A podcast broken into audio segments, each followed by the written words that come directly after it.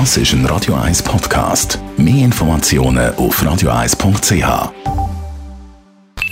Die Morgenkolumne auf Radio 1 präsentiert vom Grand Casino Baden. Grand Casino Baden. Baden im. Der Abschluss von unserer Kolumnenwoche gibt es immer von der Altnationalrätin und jetzigen Schulpräsidentin von der Kreisschulpflege Winterthur Stadt Dösen, Chantal Galladay. Guten Morgen. Einen schönen guten Morgen. Die Woche hat mich bedenklich gestimmt, wie viel von Keimbeschlüssen und Keimgutachten berichtet worden ist. So hat der Bundesrat beschlossen, die Verhandlungen zum Rahmenabkommen mit der EU wieder aufzunehmen. Das ist eine positive Nachricht. Auch, dass der Bundesrat eine Position gefunden hat. Dann aber das Erstaunliche, alles geheim.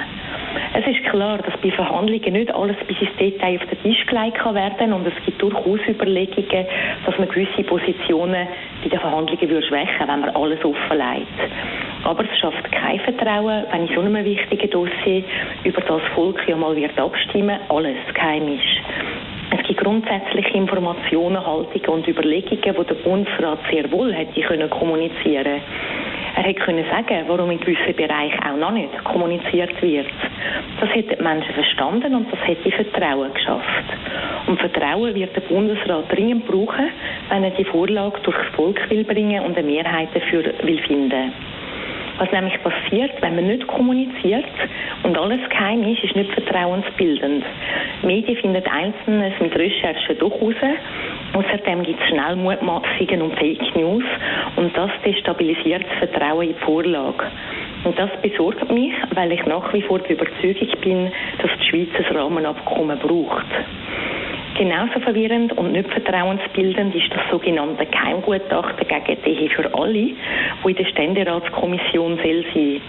Das ist anscheinend von Gegnern von der Ehe für alle in Auftrag gegeben worden und zeigt aus, dass es eine Verfassungsänderung braucht wegen dem Ehebegriff und wegen der Samenspende für lesbische Paare.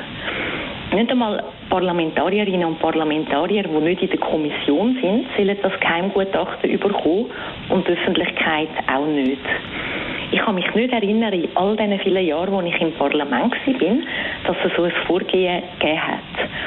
Normalerweise hat man ein Interesse daran, dass möglichst viele Leute zu so Gutachten kommen. Weil schließlich zeigen die auch Sachen auf und bilden die Grundlage für die Meinungsbildung. Auch das ist alles andere als vertrauensbildend und hinterlässt einen schalen Beigeschmack. Da auch inhaltlich meine Fragezeichen, weil der Ehebegriff in der Verfassung ist sehr offen formuliert. Dort heißt es nämlich banal, das Recht auf Ehe ist gewährleistet und nicht mit diesen Einschränkungen. Auch bei der Samenspende, wo ich selber dabei war bei der ganzen Gesetzesberatung, in der Kommission sogar, haben wir es bewusst offen lassen. Darum erstaunt es mich schon, dass so ein geheimes Gutachten zu etwas anderem jetzt kommen Das wichtigste Kapital, das Politik hat, ist das Vertrauen der Menschen. Gerade auch in so schwierigen Zeiten ist es umso wichtiger, dass Menschen können Politikerinnen und Politiker vertrauen die tun darum gut dran, wenn sie das Vertrauen jetzt nicht einfach durch so geheime Sachen verspielen. Und das Geheimrezept dafür wäre weniger Geheims.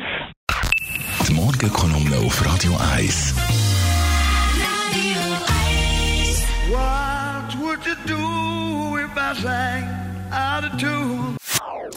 Das ist ein Radio 1 Podcast. Mehr Informationen auf radio1.ch.